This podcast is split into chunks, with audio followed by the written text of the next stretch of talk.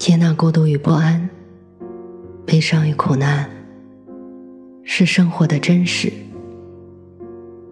坚守温暖和希望，是活着的本质。我相信，胸中装满深切的爱，生活就会灿烂千阳；内心保有沸腾，世界会为你绽放。愿我们都能在不期而遇的温暖中，满怀生生不息的期望。晚上好，我是 Mandy。今天的故事来自美绿枝。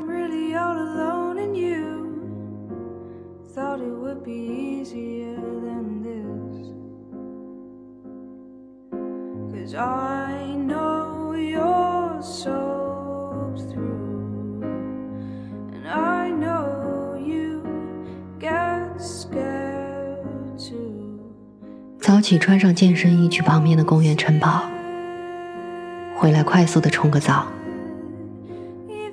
煮咖啡的时候，把蓝牙音响打开；喝豆浆的时候，浏览手机推送的新资讯。然后穿戴整齐，镜子前整理一下仪容，带上门下楼。充满活力的一天，就这样开始了。晚上一个人在浴缸里泡上好久，放松一天紧绷着的神经。半夜睡不着的时候，在客厅里一圈圈的晃，甚至翻看冰箱里有没有酒，喝到微醺时好入睡。游戏可以打到两三点没人管，也没人跟我抢电视的遥控器。没人在我看书的时候大声吵闹，也没人在我嗨到极致的时候告诉我你应该安静点儿。独居真是有太多的好处了。我曾试想，假如拍摄十个人独居的样子，我们会看到十种风格的独居生活。独居是在空间上。完整的拥有了属于自己的一席之地，不被任何人所打扰，完全自由的空间。跟长辈那一代人有所不同，九十年代的我们特别在意对一件东西的所属权，小至物品，大至空间。不止一个人想过工作的时候搬到外面去，尝试一个人住。虽然这么想，但口是心非的却很多。想要独居的人，在很多时候却放弃了独居的机会，令人费解。而放弃独居的 N 个理由中，排在第一的是没钱，第二是怕死。梦想有多丰满，现实就有多骨感。金钱仿佛可以压弯一切，压垮还不至于，但的确是让人直不起身来。二十出头的年纪，外面的世界非常广阔，一线城市的天空看起来是要高许多。带着行囊出发了，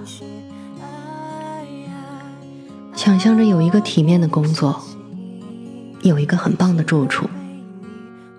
却在看到房租的时候傻眼了，怎么超出预算那么多？自己小声嘀咕着，最后拉着行李箱东奔西走。头顶炙烤的太阳，计算器的页面开了关，关了又开。一个人独居是很开心，可是每个月多出来的费用，也许用于其他的开销。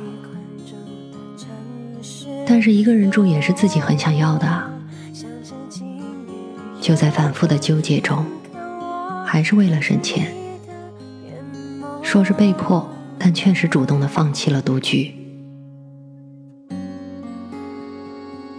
只要狠下心，一个人也能承担起啊。还是不了不了，万一有什么事急需花钱怎么办？对生活的不确定和恐惧，成为了放弃独居的先行理由。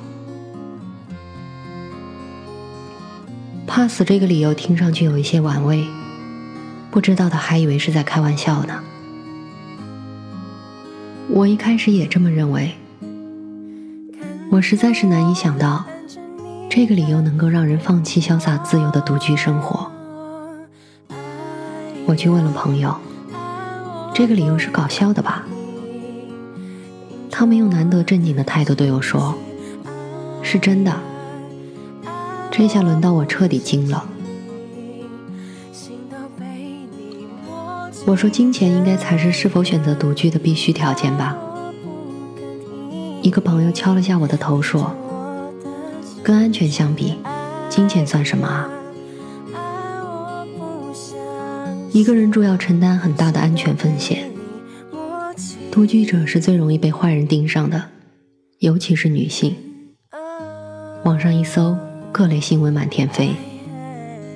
没有足够的安全意识就选择独居，是很危险且对自己不负责的行为。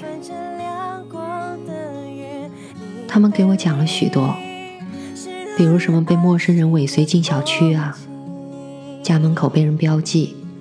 阳台翻窗，不拉窗帘被偷窥等等，我听得一愣一愣的，汗毛直立，警戒心一下被拉出来。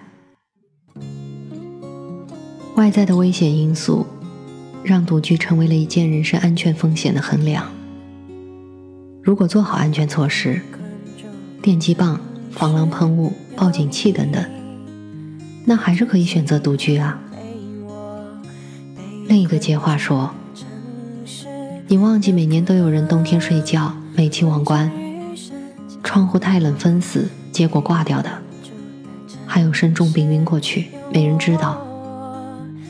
就这样失去生命的也很多。”大概半个小时过去了，我从独居的美好幻想里醒过来，脑海里满是一个人居住遇到的各种危险情况。这也就不奇怪，为什么怕死成为放弃独居的高票理由了。这只是最重要的两个理由，其他的则涉及到个人，比如觉得回到家里太冷清，一个人太无聊、太寂寞，一个人力气太小，无法拧开瓶盖，一个人无法处理突发的各种情况等等。这些都属于放弃独居的 N 个理由之一，尽管他们跟金钱和安全没有挂钩。独居的人群相对来说是少数，希望正在独居或准备独居的你，听到这里时，不会因为这些理由而放弃独居。放弃本身听起来就是令人不愉快的。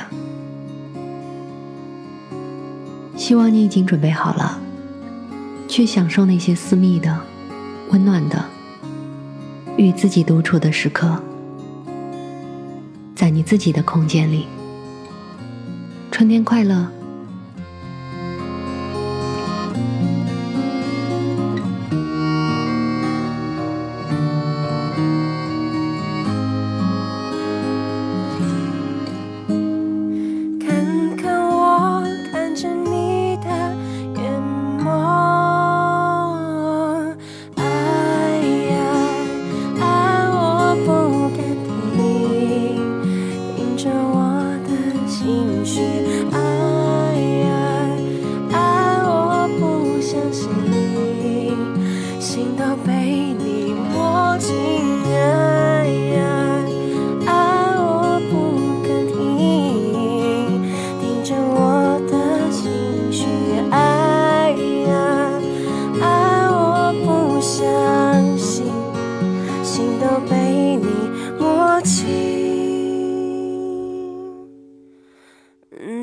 Oh.